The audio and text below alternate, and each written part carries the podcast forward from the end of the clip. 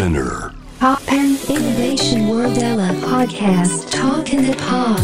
真鍋大度がナビゲートしています。突破 Innovation World Era ここからは声のブログ Talk in the Pod です、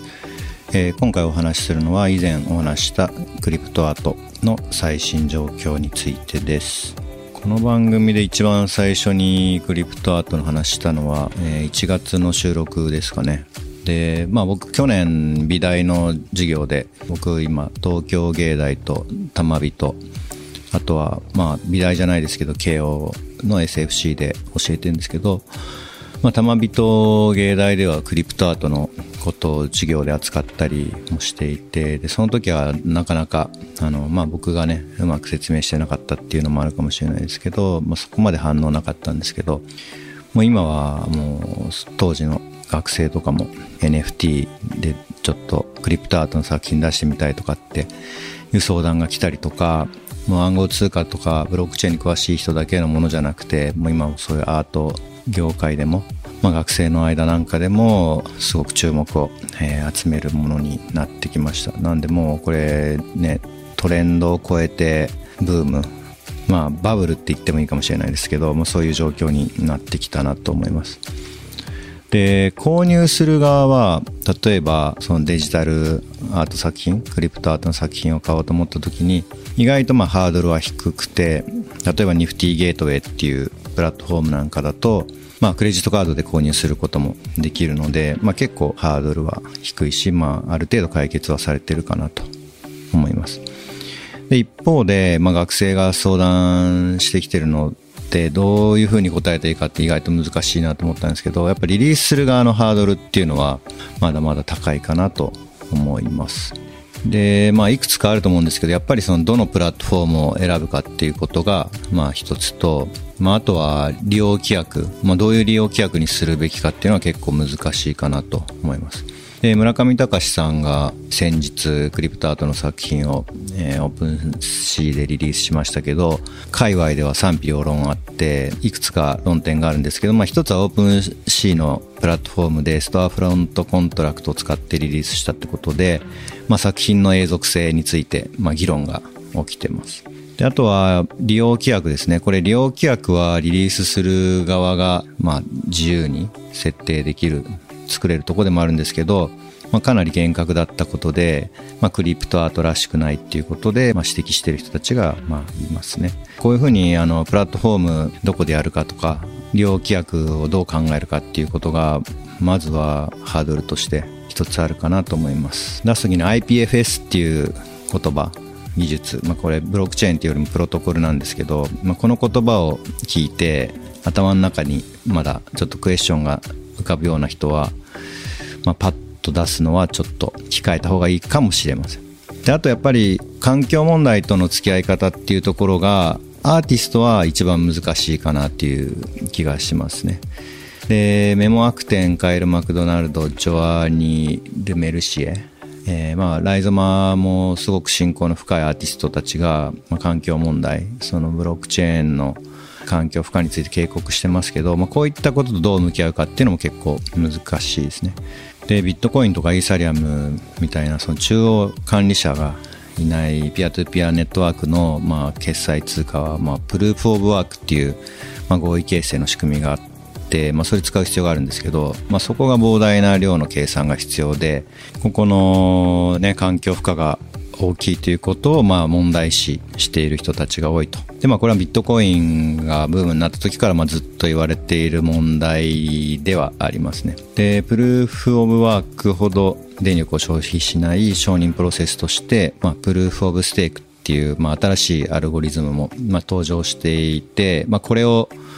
使うべき、まあ、これが用意されるまではリリースを控えるべきだっていう人もいるんですけど、まあ、こちらにま本格的に移行できるのはまだ数年かかるというところでしょうか。すでにこの Proof of Stake の仕組みを使っている、まあ、例えば Tezos っていうマイナーなスマートコントラクトを執行できるブロックチェーンのプロジェクトもあってヒセトヌンク2000、まあ、ちょっとこれ読み方合ってるかどうかわかんないんですけど、まあ、要はそのプルーフ・オブ・ステーク環境負荷が少ないプラットフォームっていうのも出てきていてでこちらでリリースすべきだって言って、まあ、そっちでリリースしてるアーティストも現在それなりに増えているんですけど、まあ、僕の印象では、まあ、かなりクリエイターサイドのムーブメント作り手側のムーブメントでなかなか買い手がまだ出てきてないっていう状況かなとは思います。なんで供給型の状態になっているので、まあ、こちらで出すことが、まあ、どこまで、ま、意義があるかっていうのは、まあ、難しいとこなんですけどただこの「施設ヌンク2000」とはまあオープンソースでそのアーティストたちがどんどん機能を付け加えてるっていうことで一つまあ面白いムーブメントとしてはあります。でまあこういったあのプラットフォームもどのプラットフォーム使うべきだとかいろいろあるんですけど、まあ、その状況自体が結構、まあ、これまでクリエイティブコーディングプログラミングを使って、まあ、作品を作って表現活動する人の中で新しいテクノロジーが出てきた時にある程度あの賛否両論はあったとは思うんですけど例えばドローンが出てきた時に、まあ、ドローンを例えばライズマンみたいにステージで使うって人もいればいやドローンは非常に危険なテクノロジーだっていうことで、まあ、それを警告するような作品作る人とかあの意見が割れたりっていうことはあったと思うんですけど、まあ、今回のこのクリプトアート NFT は本当にもうなんかコミュニティ間の分裂みたいなものまで起きているので、まあ、こういう状況が僕が知る限りでは本当にま初めてだなというところもあり、まあ、その状況自体がまあちょっと俯瞰してみればまあ面白いとこでもあるんですけど一方でちょっとこういう状況が望ましいかというとまあそうでもないなっていう感想はあります。でまあもちろんね指を加えてこの状況を見ているのもあれなんで、まあ、ライゾマとしてもクリプトアート何かやろうということで先月から始まった東京都現代美術館では、えー、まずは、えー、 OpenSea っていうプラットフォームこれは村上隆さんもリリースしたプラットフォームですけどそこでやり取りされている、え、NFT の可視化っていうことを、え、やっています。でこれなんで可視化するかっていうとやっぱその状況あの実際にリリースされてる作品だけじゃなくてその裏でどれぐらいのイベントが発生しているかとかまあ、どういうあのプロセスがあるかっていうことをま知るためにやったんですけど、まあ、具体的にはそのトークンがオークションに登録されたりキャンセル、まあ、買い注文売り注文取引が成功で所有権が移動、まあ、そういったイベントを、まあ、 OpenSea の API 公式の API を使って、まあ、分析をして可視化をするっていうようなことをやっています。で、まあ、どのように分析してるかっていうと、まあ、ディープラーニング、えー、コンボリューショナルニューラルネットワークを使って、えトレードされている画像の特徴を抽出して、まあ、それを、まあ、人間の感覚であの視覚で直感的に認識できるように、まあ、平面か3次元空間にマッピングをして、まあ、どのような、えー、傾向があるかどのような特徴があるかっていうようなことを可視化したりだとかあとはもうそのイベント、まあ、トレードされ、まあ、売りが入ったり買いが入ったりっていうそのイベントも全て可視化をしてどれぐらいの頻度でトレードが行われているかっていうことも可視化するようなことをやりました。まあ本当にねこの そのクリプトアートの企画を始めたのも去年の夏2020年の夏ぐらいからあの現代美術館の作品検討し始めてるんですけど、まあ、あまりにもあのトレードの数も違うし状況も違うんで、えー、びっくりするぐらいの数がやり取りされていてでさらに3月末で API の仕様が変わるっていうことでここから先ちょっとどうなるかまた考えなきゃいけないんですけどでも直感的に何が起きてるかっていうのは作品ビジュアリゼーションの作品を見てもらうと分かることがあるかもしれません。であともう一つは、まあ、ライズマーとして NFT の作品を作ってリリースする、まあ、既存のプラットフォームでリリースするっていうことももちろんあのできるんですけど、まあ、そうじゃなくてプラットフォームを作ってそこからリリースをする。えオリジナルのプラットフォームを作るっていうことを選びました。これはなんでそういう風にしたかっていうと、まあ、やっぱり、まずは仕組みを知りたいっていうのがあるんですね。その作品を出して、それで人儲けしようっていうのも、まあもちろんゼロではないですけど、まあ、そういったことよりもやっぱこの現象を一回ちゃんと、えー、俯瞰して見てみたいと。で、仕組みを知りたいっていうことがあったので、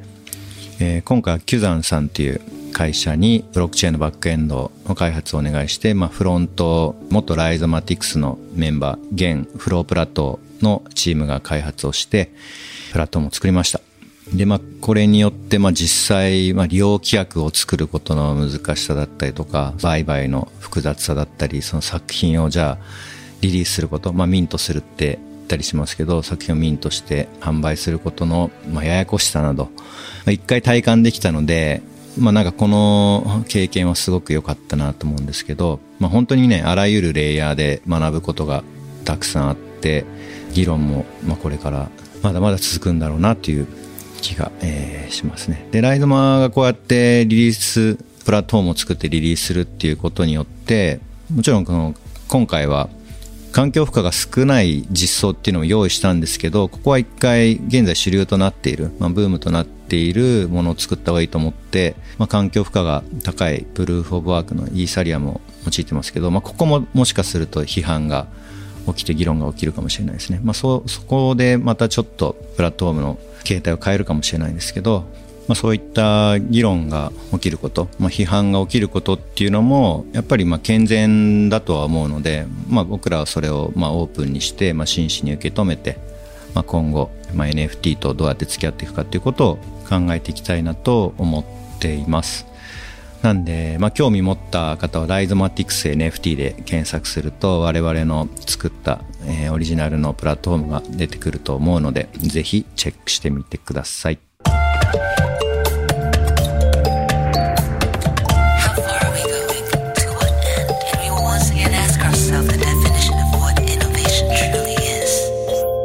Punk Innovation World Era on 81.3 J-Wave